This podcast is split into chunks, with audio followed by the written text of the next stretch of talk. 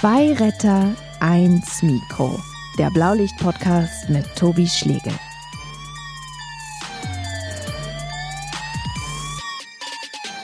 Von daher hat man schon Bilder gesehen, hat sich ein bisschen mental, glaube ich, auch darauf vorbereitet ähm, und fährt dann dahin und kommt in die Apokalypse. So muss man es tatsächlich sagen. Zwei Retter, eins Mikro wird euch präsentiert von der Techniker Krankenkasse und dem FC St. Pauli, den zwei Partnern mit einer gemeinsamen Mission, die Welt ein bisschen besser zu machen. Wie? Das erfahrt ihr auf weltverbesserer.de. Willkommen zu zwei Retter, eins Mikro. Nur RetterInnen kommen hier zu Wort, also vor allem Menschen aus dem Rettungsdienst und der Pflege. Wir hören hier unglaubliche Geschichten, traurige Geschichten, aber auch skurrile und amüsante Geschichten aus dem Blaulichtmilieu. Ihr dürft sie auch gerne weitererzählen. Und heute machen wir einen Schwerpunkt. Ihr habt ja alle die Flutkatastrophe mitbekommen und immer noch sind viele Helfer in Nordrhein-Westfalen und Rheinland-Pfalz im Einsatz und die wollen wir mit dieser Ausgabe würdigen und auch ein paar Wochen danach nicht vergessen.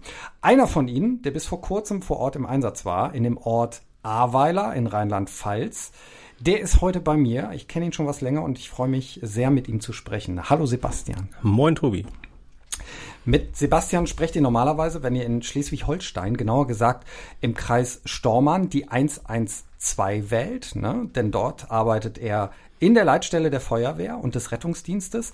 Sebastian, du jetzt im Einsatz aus dem Norden in einem Ort, der sehr, sehr schlimm von der Hochwasserkatastrophe getroffen wurde. Wie kam es dazu? Ja, es ist ähm, tatsächlich ein bisschen komplizierter zu erklären. Ähm, ich bin ehrenamtlich aktiv im Bereich Feuerwehr. Da denkt man jetzt auch erstmal nicht, dass man aus Schleswig-Holstein da ganz runterfährt. Es gibt aber in unserem, in der Bundesrepublik über die Länder übergreifend ein Hilfenetzwerk. Das heißt, wenn ein Bundesland für sich erkennt, dass es mit den eigenen Mitteln und Gerätschaften nicht mehr alleine zustande kommt, dann haben sie die Möglichkeit, entsprechend Hilfe bei anderen Bundesländern anzufordern. Mhm. Und das hat äh, Rheinland-Pfalz getan und hat ein Hilfeersuchen gesendet und Schleswig-Holstein hat darauf geantwortet und hat gesagt, wir könnten euch folgende Hilfe schicken und dann läuft das nochmal so, dass das abgewogen wird, was ist jetzt notwendig, was braucht man vor Ort, welche Infrastruktur ist überhaupt vorhanden und ähm, ja, dann wurden Einheiten angefragt und auch eine Einheit, der ich angehöre und so ging das Ganze dann los. Wie lange warst du im Einsatz? Ich war jetzt sechs Tage vor Ort. Für Schleswig-Holstein waren die, war die Hilfe in zwei Kontingente aufgeteilt, die insgesamt elf Tage mhm. vor Ort waren. Jetzt wusstest du ja vorher, als diese Anfrage kam, du hast bestimmt die Bilder gesehen, da wird äh, viel Leid auf dich zukommen. Wie hast du dich darauf vorbereitet? Ja, also zum einen ist man natürlich schon eine ganze Zeit im Rettungsdienst. Ich mache das seit 23 Jahren. Da hat man schon viel Leid gesehen, hat natürlich auch schon Berichte aus verschiedenen Regionen der Welt gesehen. Wenn man in entsprechenden Ausbildungen unterwegs ist, dann ist man sicherlich ein bisschen anders davor als jemand, der das noch nie erlebt hat. Ja, und dann sieht man die Nachrichten, die ersten Bilder, kennt den Ort schon von ähm, Urlaub und Ausbildung. Man muss dazu sagen, Ahrweiler ist der zentrale Ausbildungsstandort des Bundesinnenministeriums für alle Katastrophenschützer in Deutschland. Mhm. Das heißt, wer mal irgendwann im Bereich Katastrophenschutzausbildung in weiterführende Lehrgänge kommt, der kommt an Ahrweiler bisher auch nicht vorbei. Das heißt, du hattest schon eine Bindung zu dem Ort. Genau, man hat schon eine Bindung. Ich war inzwischen dreimal jeweils eine Woche dort. Das heißt, man kennt die, ja, sogar Lokalitäten. Also ich, das, ich habe das das erste Mal wahrgenommen an, an dem Tag direkt nach der Flut als ein, ein Restaurant, was ich dann in den sozialen Netzwerken mal irgendwann gefolgt habe, ähm, nach meinem letzten Aufenthalt, als die angefangen haben, Bilder zu posten, wie es bei denen jetzt aussieht und was sie jetzt tun und dass sie nicht weiter wissen. Und das hat mich dann schon natürlich nachdenklich gestimmt und gesagt, oh, das war vielleicht doch ein bisschen mehr als so ein normaler Starkregen. Mhm. Das war in den ersten zwei Tagen, bis das hier im Norden ankam, hat es tatsächlich, glaube ich, gedauert. Mhm. Ja, von daher hat man schon Bilder gesehen, hat sich ein bisschen mental, glaube ich, auch darauf vorbereitet und fährt dann dahin und kommt in die Apokalypse. So muss man es tatsächlich sagen. Also ich habe Gott sei Dank keinen, der da betroffen war. ich habe die Bilder auch nur in den Nachrichten gesehen. Du bist jetzt der erste Kontakt. Du sagst gerade Apokalypse. Was bedeutet das? Was hast du da gesehen als erstes? Eine völlige Zerstörung. Also es begann damit, dass wir morgens in, in dieses Ahrtal hineinfuhren mit unseren Fahrzeugen. Über dem ganzen Tal war so eine Staubwolke im, im Sonnenaufgang. Ja, das erinnerte mich so ein bisschen an Filme aus, weiß ich nicht, Mogadischu oder sowas. Mhm. Ähm, so wie man sich das vorstellt. Man fährt da so durch so ein, durch so ein Krisengebiet. Staubige Luft. Dazu muss man wissen, die Eifel ist natürlich auch noch so eine Vulkanlandschaft oder Vulkangegend. Es gibt ähm, viel Schiefergestein in den Bergen. Es ist ohnehin dort eigentlich immer staubig. Aber jetzt ganz extrem. Und man sieht so surreale Bilder. Es waren schon auf dem Weg dorthin begann die, die Zerstörung. Es waren Brücken, starke Betonbrücken waren eingestürzt. Ähm, wir haben so einen so einen Seekontainer, also wie er auf Containerschiffen unterwegs ist. Der lag quasi in einem Haus, völlig in sich verdreht. Autos waren aufeinander gestapelt, als wenn jemand im Kinderzimmer die Matchbox-Autos durcheinander würfelt. Also so mhm. kenne ich es von meinen Kindern damals, so einfach alle Matchbox-Autos auf dem Haufen. So, so sah das aus und völlige Zerstörung. Und das Ganze halt nicht über einen Straßenzug oder zwei oder ein paar hundert Meter, sondern ein Großteil der Stadt. Hm. Über, über Kilometer. Wie ging's dir damit? Erstmal kurz tief durchatmen. Aber der Auftrag war ja auch irgendwie klar. Wir sind da hingekommen, um zu helfen. Und es war mir zumindest klar, weil wir nicht direkt nach dem Hochwasser da waren, sondern ja schon mit einer zeitlichen Verzögerung dass wir sicherlich, wir sind nicht die Ersten. So, wir sind zwar immer noch in der chaotischen Phase, aber wir sind halt nicht mehr die Ersten, die jetzt irgendwo Leute noch von Hausdächern retten, sondern wir gucken eher, was wir humanitär tun können. Wenn man sich das Ganze mal mit Zahlen noch untermauern möchte, wir haben dann rausbekommen, dass in dem gesamten Ahrtal gab es 65 Brücken über die Ahr. Davon existieren noch zwei. In Ahrweiler selber gibt's noch eine von ehemals acht Brücken. Das heißt, es war schon die erste Logistik, wie komme ich auf die andere Flussseite. Ja, das waren also schon, je weiter man reinfuhr, riesige Müllberge, weil die Leute natürlich schon angefangen haben, ihre Häuser und Keller leer zu räumen. Die Häuser waren teilweise bis über den, über das Erdgeschoss hinaus, also bis in den ersten oder teilweise auch zweiten Stock im Wasser. Folglich ist alles, was im Keller, erst Erdgeschoss, erster Stock war, durchnässt. Das haben die einfach mit Helfern rausgebracht. Ähm, da gab es dann LKWs, die das abtransportiert haben und es gab zentrale Sammelpunkte. Da waren riesige Müllhalden aufgeschüttet. Genauso hat man angefangen, die Autos, die Autowracks zu bergen aus den Tiefgaragen, aus allen möglichen äh, Ecken. Es hingen auch Autos noch in Bäumen.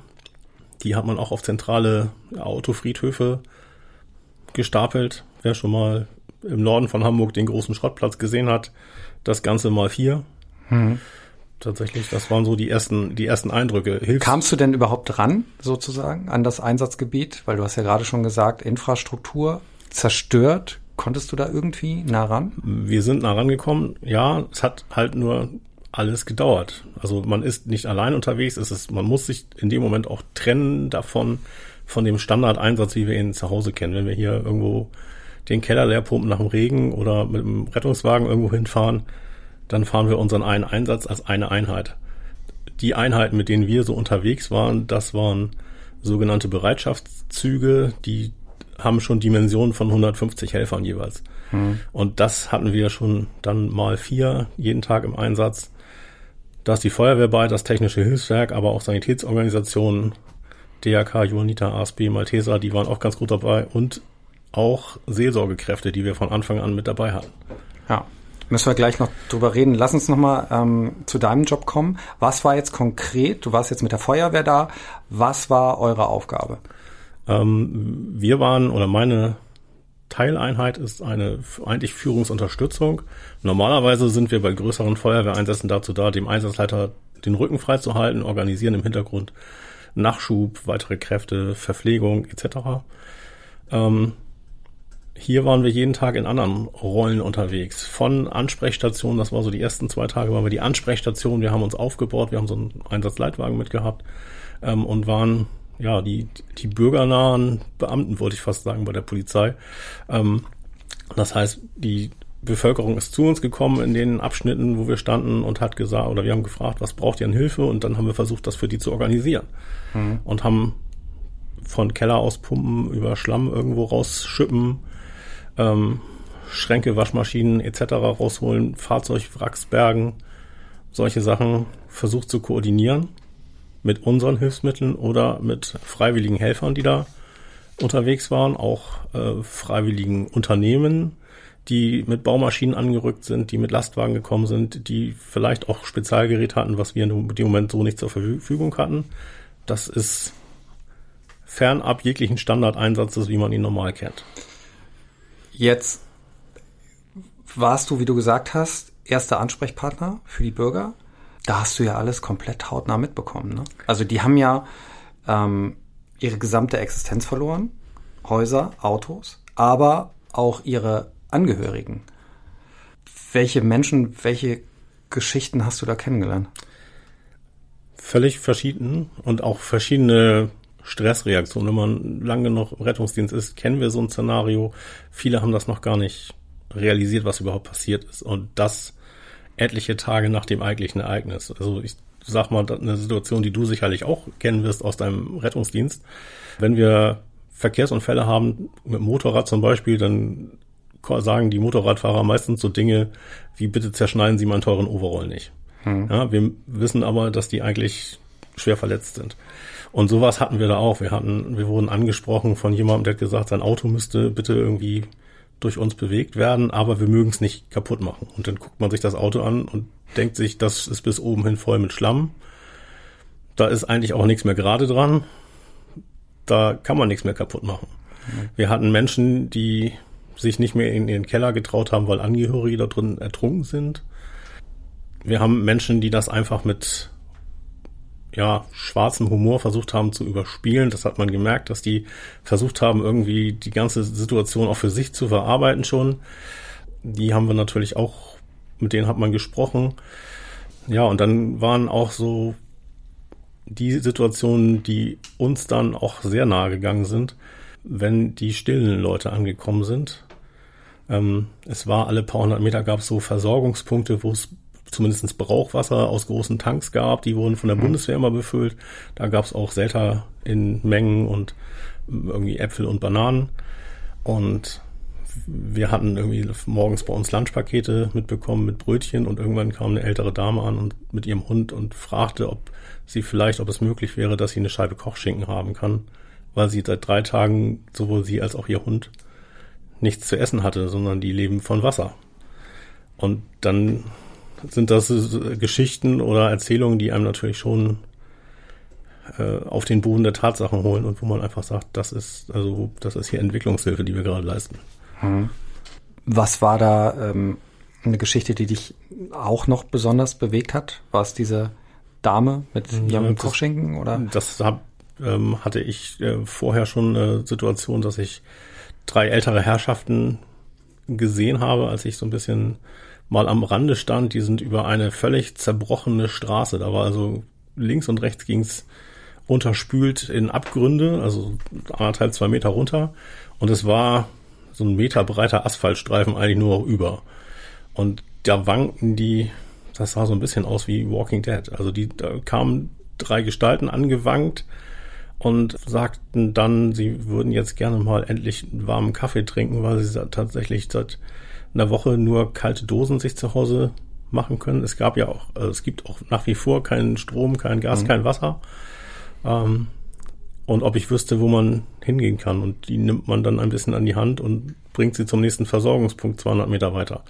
Und da waren dann Kollegen von den Hilfsorganisationen und haben warme Getränke vorbereitet und da gab es auch warme Suppe. Also. Aber das hört sich ja ganz klar an nach ganz vielen Menschen, die da einfach komplett unter Schock standen. Ne? Ja. Traumatisiert. Definitiv, definitiv traumatisiert. Ähm, und wir hatten eine Situation, auch wenn das die erste Zeit, also der erste Tag war ein sonniger Tag eigentlich. Und am Nachmittag gingen die ersten Unwetterwarnungen wieder ein für den Abend und Gewitter zog auf und es fing an zu tröpfeln. Also wirklich drei Tropfen in vier Reihen. Also hm. für uns Norddeutsche noch kein Regen, aber da waren schon die ersten panischen Leute, die sagten, wenn es jetzt wieder Wasser gibt, ähm, war einer so weit, dass er sagte, wenn er nochmal sein Haus im Wasser hat, dann nimmt er sich das Leben, er weiß nicht weiter. Und die waren echt panisch reagiert, also dass man auch da spontan umschalten musste und mit denen agieren musste und sagen musste, nee, halt pass auf, wir haben hier das schon auch im Blick und zumindestens bei uns seid ihr soweit sicher. Es gibt Notunterkünfte, da können wir euch hinbringen. Hm. Ja, das sind ganz, ganz krasse er Erlebnisse. Ja, hätte ich so nicht erwartet, dass man das so mal so erleben kann. Hat dich das selbst dann an eine Grenze gebracht? Bisher würde ich sagen, nein, aber es hat mich, also Demut hat einen neuen Begriff oder mhm. einen neuen Stellenwert und es hat mich doch sehr ins Nachdenken gebracht, worüber sich manchmal im Leben gestritten wird und äh, wie absurd das eigentlich ist, wenn man auf der anderen Seite sieht, wie doll etwas zerstört sein kann und dass wir einfach Orte haben, wo es keine Infrastruktur gibt.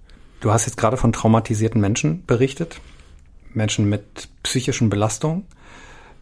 Hast eben auch kurz erwähnt, es gibt Leute, die da psychologisch geholfen haben. Äh, waren die ausreichend? Waren das genügend Leute? Für die Menschen vor Ort, aber auch eventuell für euch Retter?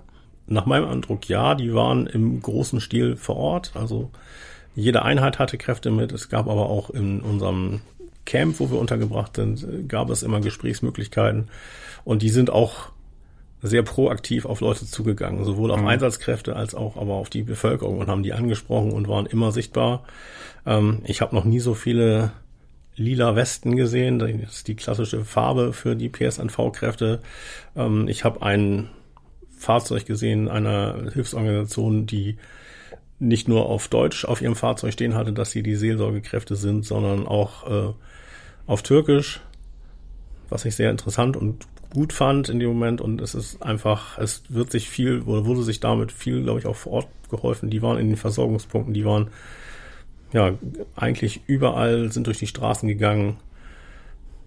So viel Seelsorge habe ich noch nie auf einem Haufen gesehen. Naja, wurde ja auch benötigt dann, ne? Ja, definitiv.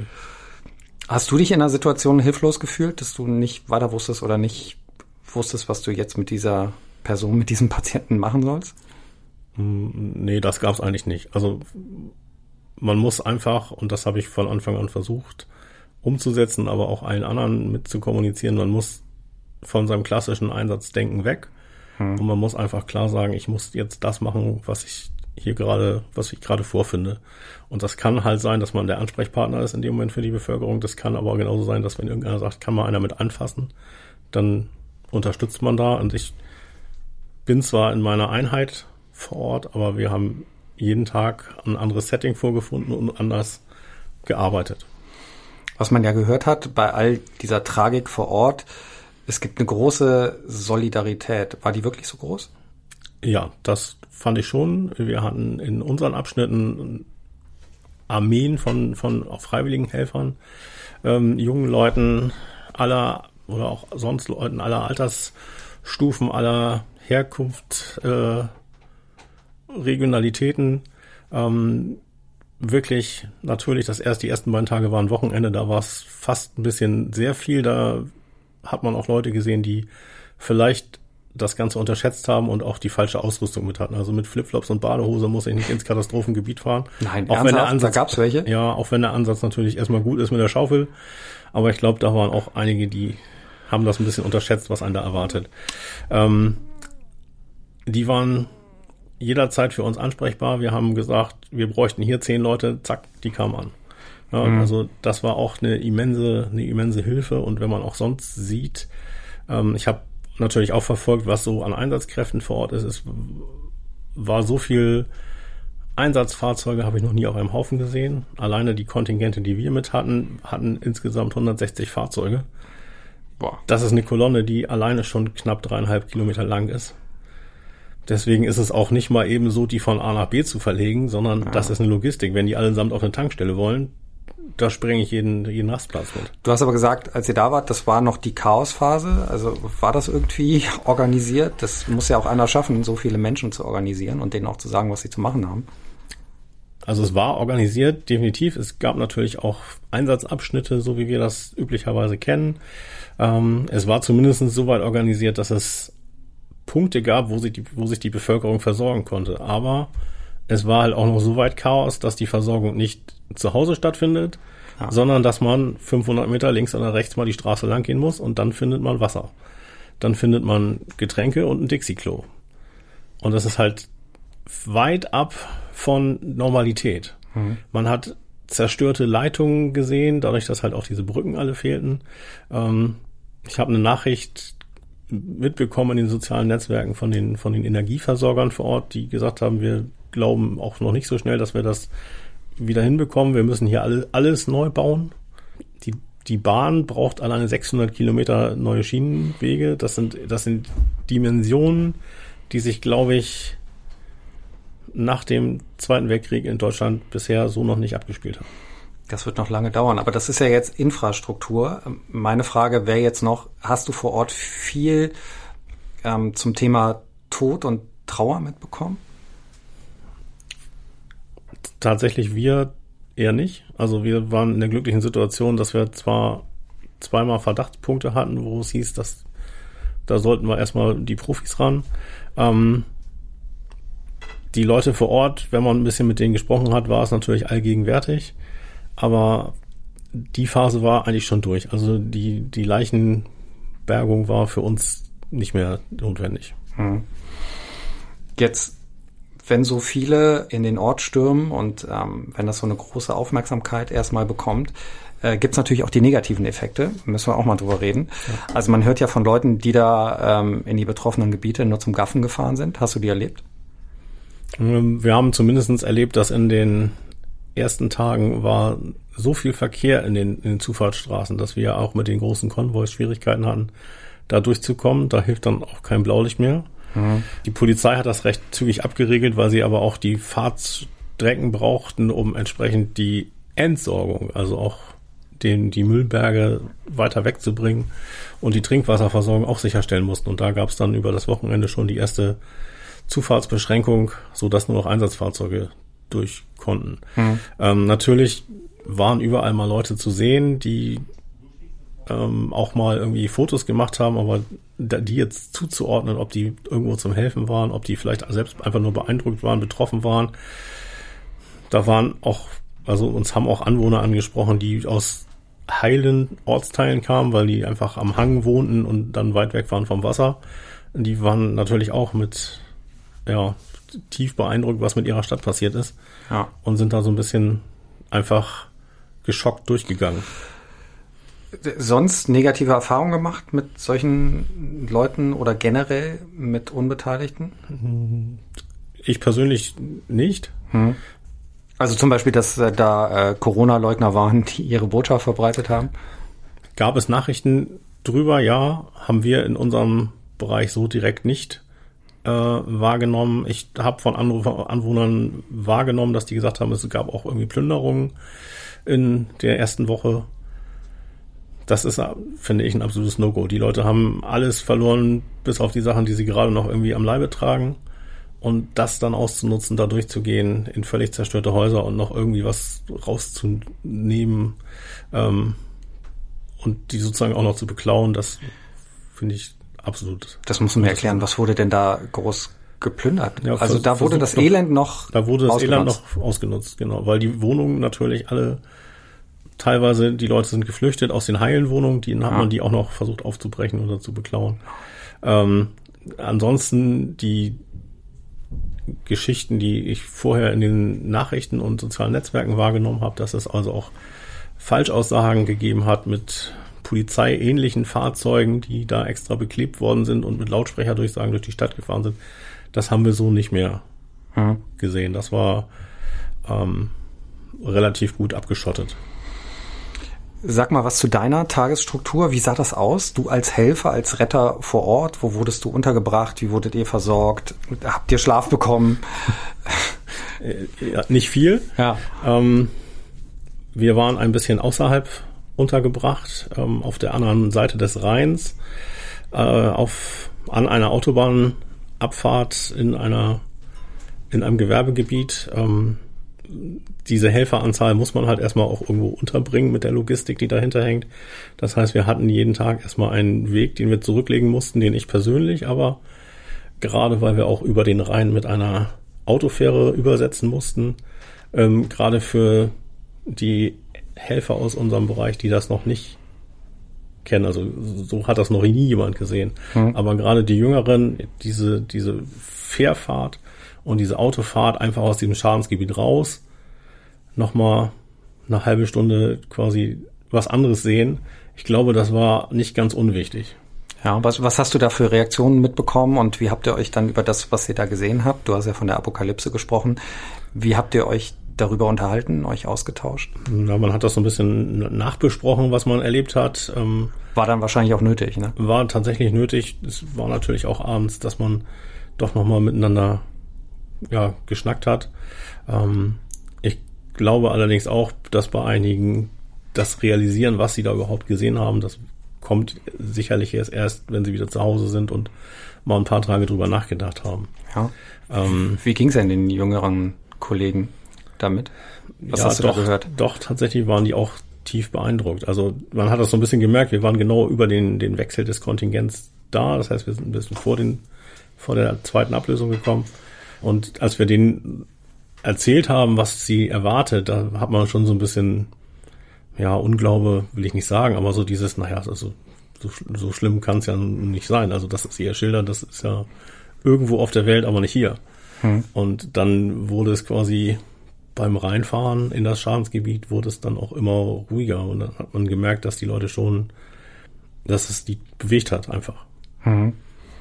Ja, allein die Erzählung bewegt einen ja schon. Ja. Wie, wie, sehr muss das sein, wenn man wirklich konkret dann ja, da vor Ort ist? Das sind ne? einfach, es sind so, so surreale Eindrücke. Ne? Man sieht Bilder und guckt kurz auf die andere Straßenseite, die aber am Hang liegt, da ist alles normal. Und ja. dann guckst du da nochmal hin und denkst aber, wo, wo bin ich hier eigentlich? Ja. Einsatzende war dann nach 150 Stunden ne? und äh, 1450 Kilometern. Habe ich mir genau notiert. Wärst du gerne länger geblieben? Natürlich ist man in dem Drang, da noch helfen zu wollen. Für unseren Bereich muss ich, glaube ich, sagen, die ähm, Tätigkeit der direkten Gefahrenabwehr, zumindest was Feuerwehr angeht, war eigentlich soweit durch. Das heißt, wir sind jetzt in so einem Bereich, wo die Hilfsorganisationen unterwegs sind und die Versorgung der Bevölkerung weiter sicherstellen mit warmen Mahlzeiten. Alleine das äh, DRK, hatte ich jetzt gesehen, hat einen Betreuungsplatz aufgebaut oder eine, eine Küche, die für 10.000 Mahlzeiten am Tag ausgelegt ist. Das THW ist natürlich weiter dabei, irgendwelche Notbrücken zu bauen, zusammen mit der Bundeswehr. Aber eigentlich sind wir jetzt schon an so einer Phase, wo die ersten ja, eher Fachfirmen da durch müssen und wo man drüber nachdenken muss, ob man Gebäude trocknen kann oder tatsächlich abreißen muss. Es waren teil eingestürzte Gebäude dabei. So, unsere, unsere, unser Job ist erstmal die direkte Gefahrenabwehr. Das heißt, aufpassen, dass nicht noch irgendwelche gefährlichen Stoffe oder Güter in die Umwelt laufen, Menschen dadurch geschädigt werden können, ähm, gucken, ob unter irgendwelchen Autos, Gebäudeteilen, was auch immer noch Menschen sind. Ähm, ja. Stichwort ähm, hört man auch öfter mal ähm, die Gefahr, dass Krankheiten sich ausbreiten? Solchen Gefahr? Weil die Sanitäranlagen eben nicht vorhanden sind oder völlig zerstört. Ist das eine Gefahr?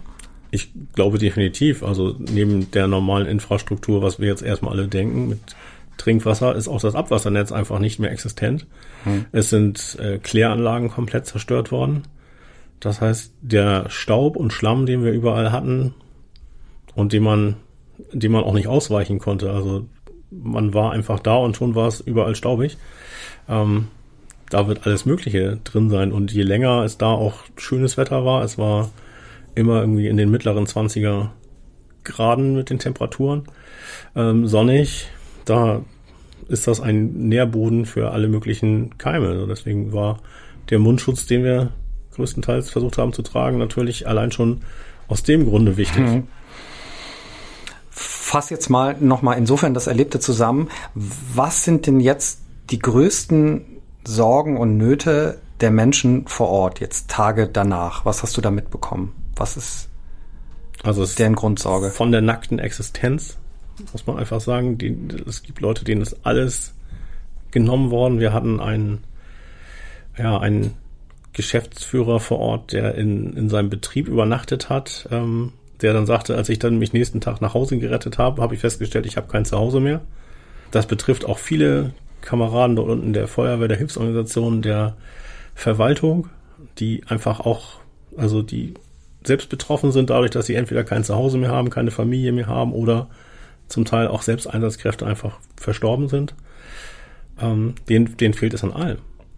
Hm. Da ist also, ich, wir müssen es natürlich jetzt sagen, wir haben noch ist Sommer, noch ist es warm. Wir haben aber in vier bis sechs Wochen fängt es auch schon an, nachts kühler zu werden. Würde ich jetzt mal grob schätzen. Das wird eine lange Durchstrecke und da müssen wir dringend gucken, dass die irgendwo eine Unterkunft finden. Und dass man dann natürlich sagt, dann brauchen die von, von 0 bis 100 alles. Also angefangen beim, bei der Unterwäsche bis zur Einrichtung in der Wohnung. Mhm. Ich kann mir vorstellen, dass das auch eine große Angst ist, dass die Menschen vor Ort Angst haben, vergessen zu werden. Jetzt gibt's große mediale Aufmerksamkeit, also jetzt nicht mehr so. Ne? Jetzt besprechen wir das noch. Ähm, aber siehst du die Gefahr, dass, dass man die Menschen vergisst, wenn die Medien abgezogen sind? Ja, also ich würde zumindest sagen, dass das natürlich momentan auch einen gewissen, ähm, durch diese Aufmerksamkeit einen gewissen Run hat, da zu helfen. Also auch die vielen freiwilligen Helfenden, die da noch hinkommen. Ähm, das wird auch abappen. Hm. Die werden auch irgendwann natürlich davor stehen zu sagen, ich müsste jetzt auch mal wieder normal arbeiten oder irgendwas machen.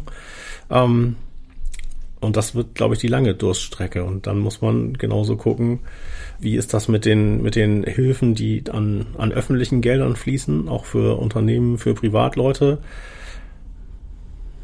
das weiß natürlich auch noch gar keiner, aber ich weiß auch für mich noch nicht, wie weit das vor Ort schon überhaupt auch von den Leuten realisiert werden kann. Hm. Ich würde gerne an dieser Stelle mal politisch rangehen und bin da sehr interessiert, was du da denkst. Also gerade in Ahrweiler gibt es ja Kritik an der kommunalen Politik. Ähm, und zwar die Lage war dann so, das Landesumweltamt hat die Hochwasserwarnung so gegen 20 Uhr durchgegeben. Der Katastrophenalarm wurde aber erst gegen 23 Uhr ausgelöst. Also erst dann wurde evakuiert, erst dann wurden die Menschen gewarnt. Was sagst du dazu? Also ich finde es zum einen sehr schwierig, dass diese Diskussion bereits einen Tag nach dem, nach dem Ereignis losging. Wer, wer hat eigentlich die Schuld dran? Mhm. Momentan oder in der Zeit war die eigentlich noch die Aktion, wir hätten also alle hin und helfen. Ähm, koordiniert, definitiv. Aber nach meinen Eindrücken vor Ort hätte es, glaube ich, niemand, egal wie die Warnung ausgesehen hätte, in den Dimensionen erwartet. Das höchste Hochwasser, was da bisher berichtet wurde, war bei vier Meter irgendwas.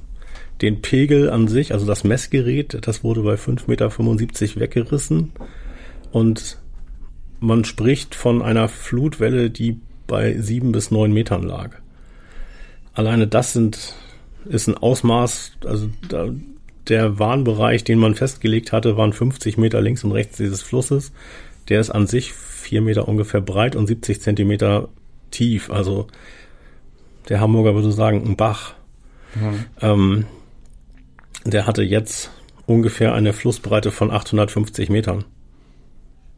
Und die Flutwelle ist 40 Zentimeter in 15 Minuten gestiegen, das Wasser. Das ist, das sind wahnsinnige Geschwindigkeiten. Und natürlich heißt es immer oder ist die erste Forderung, was, wie wurde vor Ort reagiert? Auf den ersten Bildern, und das waren auch die Eindrücke, die wir von den Helfern bekommen haben, die wir zum Teil abgelöst haben, die seit der ersten Minute da waren. Ähm, die Straßen waren voll Schutt, es war nichts passierbar. Die mussten zu Fuß sich einen Weg bahnen, um irgendwo hinzukommen, um die Informationen zu erhalten, was ist da überhaupt los. Mhm. Ähm, das Rathaus an sich, zumindestens für die Stadt Ahrweiler, ist zerstört. Es fehlen auch große Teile der Mitarbeiter, weil sie entweder verschollen waren, tot sind oder ähm, also diese ganzen, diese ganzen Krisenstäbe, die man sonst bildet, dazu fehlen, fehlen die Leute. Mhm. Die Feuerwehr ist in der Nacht noch das Gerätehaus direkt, was an der A steht, ist zur Hälfte abgerissen worden, weil es bis zum Dach im Wasser stand. Also da, diese ganze Infrastruktur ist in der ersten Phase einfach weg gewesen. Ähm, Trotzdem muss man sich aber fragen, ähm, im Nachhinein muss ja jetzt nicht ein Tag äh, später sein, aber spätestens jetzt, ist da jemand überhaupt politisch verantwortlich? Und was macht man, wenn sowas nochmal passiert und kann etwas verbessert werden? Also zum Beispiel allein die Tatsache, dass ähm, bei der ersten Warnung schon parallel die Häuser eingestürzt sind, zeigt ja, dass das war eventuell dann doch ein bisschen zu spät. Ja. Also ich sehe das momentan so, dass ich es sehr schwierig sehe, oder sehr schwierig empfinde, dass es immer einen Verantwortlichen geben muss. Ähm, dass es natürlich deswegen gerade auf politischer Ebene mal versucht wird, das Ganze irgendwie abzudrücken, dass nach Möglichkeit niemand verantwortlich ist oder es wird sich keiner hinstellen und sagen, ja, ich, sorry, ich habe das verbockt. Das ist bei dem ganzen Leid auch nicht möglich, glaube ich. Wir werden uns sicherlich mit vielen Lehren aus diesem Geschehen beschäftigen müssen. Die Frage ist auch, wie oft kommen solche Starkregenereignisse in der Zukunft vor? Das heißt also auch Umweltpolitik oder zumindest Besiedelung in hochwassergefährdeten Gebieten muss man mit Sicherheit drüber nachdenken. Mhm. Ähm, sicherlich müssen wir auch drüber nachdenken, wie wir Warnung anders gestalten. Ich fand diese, diese schnellen Aktionismus, diesen schnellen Aktionismus zu sagen, dann bringen wir dieses Cell Broadcast, also so eine Art SMS für alle, die in dem Bereich sind. Ähm, das setzen wir jetzt um. Das, das ist in meinen Augen einfach nur, dann kriegen es fünf Leute mehr, die jetzt ihr Handy anhaben, die, die bisher über die normalen Warn-Apps nicht erreichbar sind, aber das sagt noch nichts über die Warnung an sich aus. Ich sehe das so ein bisschen differenziert, dass wir auch schauen müssen, wie wir Leute warnen. Und ich würde momentan sagen, wir müssen die Leute bei sich selber abholen. Wenn wir uns kurz darüber nach, äh, nachdenken, was unsere Gadgets uns bisher sagen, dann sagt deine Uhr dir dreimal am Tag, Tobi, du müsstest jetzt mal aufstehen. Mhm. Dein Handy sagt dir irgendwann, du musst jetzt mal Wasser trinken. Aber der Wetterdienst sagt dir, heute Abend fallen 200 Liter Regen. Und dann sagst du dir, jo, aber ja nicht bei mir.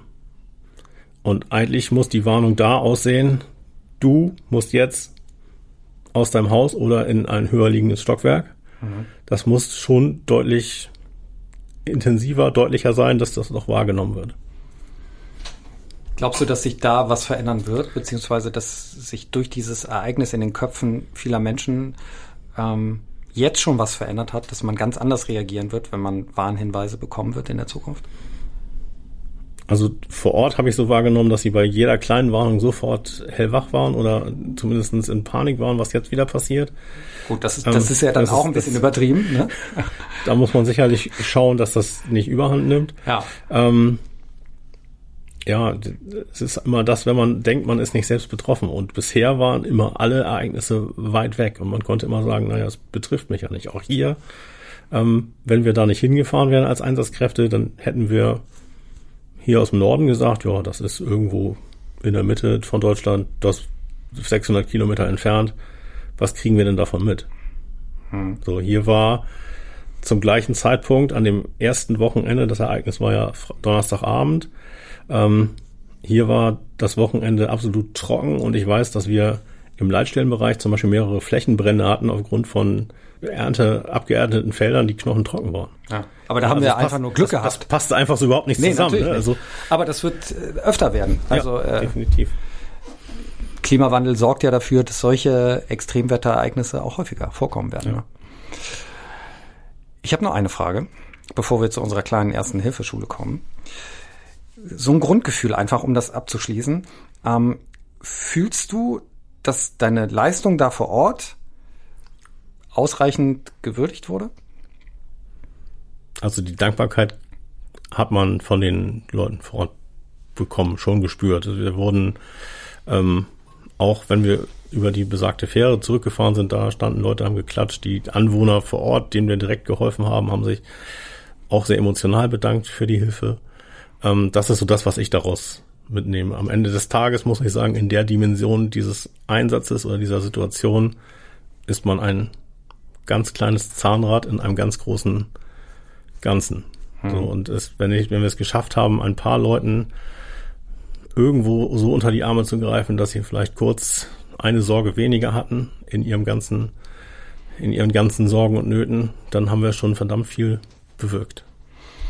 An dieser Stelle auch von mir vielen Dank für deinen Einsatz im Flutgebiet. Wir kommen zu unserer kleinen ersten Hilfeschule. Die hat heute was mit dem Thema Hitze zu tun. Und dann geht's mal los. Hier ist unsere erste Hilfe für alle. Erste Hilfe für alle wird Ihnen präsentiert von der Björn Steiger Stiftung. Sebastian, ich habe mir überlegt, wir machen heute einfach mal das Thema, was mache ich bei Verbrennungen? Hatten wir nämlich tatsächlich noch nicht. Und das ist ähm, äh, wirklich so, dass man in der Notaufnahme beziehungsweise im Rettungsdienst oft gesehen hat, oh Gott, oh Gott, man, man fährt zu so einem Ereignis hin und was haben sich denn die Leute da auf die Verbrennung geschmiert? Was haben sie da gemacht an, an Hausmitteln? Und ich glaube, da kann man ganz gut aufklären. Erzähl mir mal, es gibt ja verschiedene Grade an Verbrennungen. Ne? Ja, tatsächlich drei. Ja, sag mal. Mit ein bisschen Unterteilung. Also das fängt natürlich an bei der bei der Rötung, die wir erstmal nur sehen. Das ist Grad eins. Grad eins, genau. Das ähm, kennt, glaube ich, fast jeder, wenn man sich nicht ordentlich eingecremt hat im Sommer am Strand und mit dem Sonnenbrand nach Hause geht. Ja. Ähm, dann geht das danach schon los, dass wir anfangen so mit der ersten Blasenbildung. Grad 2a. Dann haben wir schon betroffene Areale, die ein bisschen tiefer auch betroffen sein können. Ja, 2, ähm, 2b, ich äh, korrigiere dich ungern, aber 2b sind dann die geplatzten Blasen. Guck mal, hörst du, hörst du, hört man das im Hintergrund? Der Rettungsdienst ist im Einsatz, fährt wahrscheinlich zu einer Verbrennung, aber ist auch egal, aber dann natürlich die, die genau, anderen Hautschichten, also, so, das geht noch tiefer. Also es geht dann immer tiefer rein und bis zum Knochen. Am Ende sind wir bei einem Grad angelangt, wo wir ja, das haben, was wir vielleicht in der Küche immer vermeiden wollen. Wir haben Verkohltes. Ja. Also wir haben richtig schwarz. Okay, äh, Kopfkino mal kurz aus. Äh, einfach mal, nehmen wir die Situation, ich habe mich verbrannt am Herd. Ne? Also Hand auf der Kochplatte. Das sind ja erstmal höllische Schmerzen, die ich da habe. Was mache ich? Rufe ich sofort die 112? Beziehungsweise wann rufe ich die 112 in so einem Moment? Zumindestens sind die Schmerzen in der Regel so groß, dass ich es nicht aushalte. Dann wäre es auf jeden Fall nicht verkehrt, die 112 zu rufen mhm. und ähm, sich das Ganze erstmal anschauen zu lassen. Wir geben auch am Telefon schon die ersten Tipps, was man tun kann. Ähm, leider muss man ja sagen, ist gerade dieses Hand auf die Herdplatte oder mit anderen Dingen im Haushalt verbrennen oder verbrühen. Ich sag mal, der Klassiker ist die Kaffeekanne oder die mhm. Teekanne. Das betrifft in der Regel eher die kleineren Bewohner des Haushaltes, also die Kinder. Mhm. Die versuchen irgendwo drauf zu fassen, die versuchen sich irgendwo hochzuziehen und die diese Gefahren noch nicht einschätzen. Also in der Regel haben wir mit Kindern zu tun, mit kleinen Kindern, die sich irgendwie eine Verbrühung, Verbrennung zugezogen haben. Ja, was ich hatte, war eine Wärmflasche, die nicht richtig zugeschraubt war. Und dann ja. kam das heiße Wasser sofort raus ja. und ist dann über die Brust gelaufen. Also auch höchst dramatisch. Was kann ich denn jetzt machen? Also sagen wir mal, ich habe hier eine Verbrennung, Blasenbildung, es tut jetzt höllisch weh, ich rufe die 112 in der Zwischenzeit. Kühlen oder nicht? Sehr, sehr defensiv. Also die, der Reflex, den wir, glaube ich, alle haben, ist Wasserhahn auf und kaltes Wasser, einfach um den Schmerz ein bisschen zu lindern. Ähm, den drehen wir aber eigentlich nur um, weil zu viel Kälte in dem Moment falsch ist.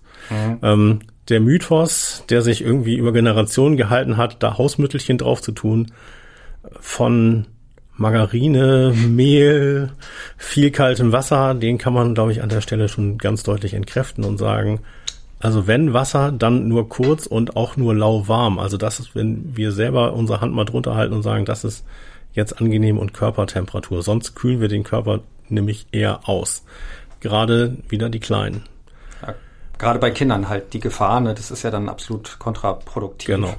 Ähm, also verursacht dann eine massive Unterkühlung und das wollen wir auf keinen Fall. Ne? Was wir auch natürlich wissen müssen, eine Verbrennung, gerade wenn wir vorher einen bekleideten Körper vorgefunden haben, kann auch bedeuten, dass da noch Bekleidungsteile mit drin sind. Wenn wir uns unsere Klamotten inzwischen angucken, dann sind die wenigsten komplett aus Baumwolle oder irgendwas normalen Fasern, sondern sind viel mit Plastik oder irgendwelchen Kunststoffen mhm. ähm, beschichtet.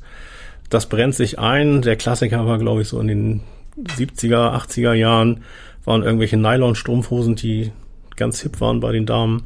Und das gab so ein richtiges Muster. Und wenn man dann sowas vorfindet, bitte nicht anfangen, daran rumzumanipulieren, also nicht anfangen, das aus dieser Brandwunde wieder rausziehen zu wollen. Das macht das Krankenhaus. Ist ja auch eine offene Wunde, deshalb ähm, verbinden wir das ja im Rettungsdienst dann auch äh, sofort steril, weil kann halt zu einer Entzündung führen, kann im schlimmsten Fall zu einer Sepsis führen. Und was man auch dann an größeren Wunden sieht, dass die so nässen ja. dass da so Flüssigkeit rauskommt. Ne? Da sind ja Kapillargefäße, Blutgefäße zerstört worden, Zellen zerstört. Und das kann sogar zu einem Volumenmangelschock dann auch führen. Ne? Das heißt, wir im Rettungsdienst geben dann auch relativ schnell, wenn wir das mitbekommen, Infusionen, um äh, dem dann entgegenzuwirken. Ne? Genau, also was man bei allen Verbrennungen und Verbrühungen halt sagen muss, wenn die groß genug sind oder flächenmäßig groß genug, als Faustformel kann man tatsächlich immer sagen, so die Handfläche des Betroffenen ist, ist ein Prozent seiner Körperoberfläche. Und wenn das mehr betrifft als so eine Handfläche, dann haben wir schon ein großes Problem. Mhm. Und wir sehen halt nicht durch die vielleicht noch intakte Haut, die oben drauf ist, sehen wir noch nicht, was unten drunter passiert. Mhm. Ähm, deswegen werden wir nicht umherkommen, den oder die Patientin in ein Krankenhaus zu bringen oder zumindest ärztlich zu versorgen.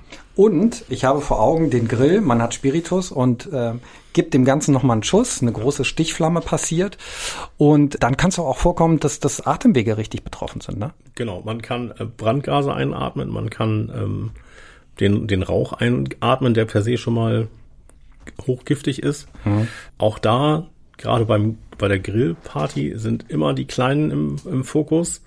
Und ähm, es gibt zum Beispiel eine sehr gute Initiative, die unterstützenswert ist, ist Paulinchen. Die kümmern sich um Grillunfälle und die Kinder nach Grillunfällen, also Spiritus in irgendeinen Grill hinterherkippen, wenn der Grill erstmal an ist, gar nicht. Das hat man nicht, nicht mehr in der Kontrolle. Atemgifte sehe ich vielleicht ein bisschen Ruß in den, im Mund.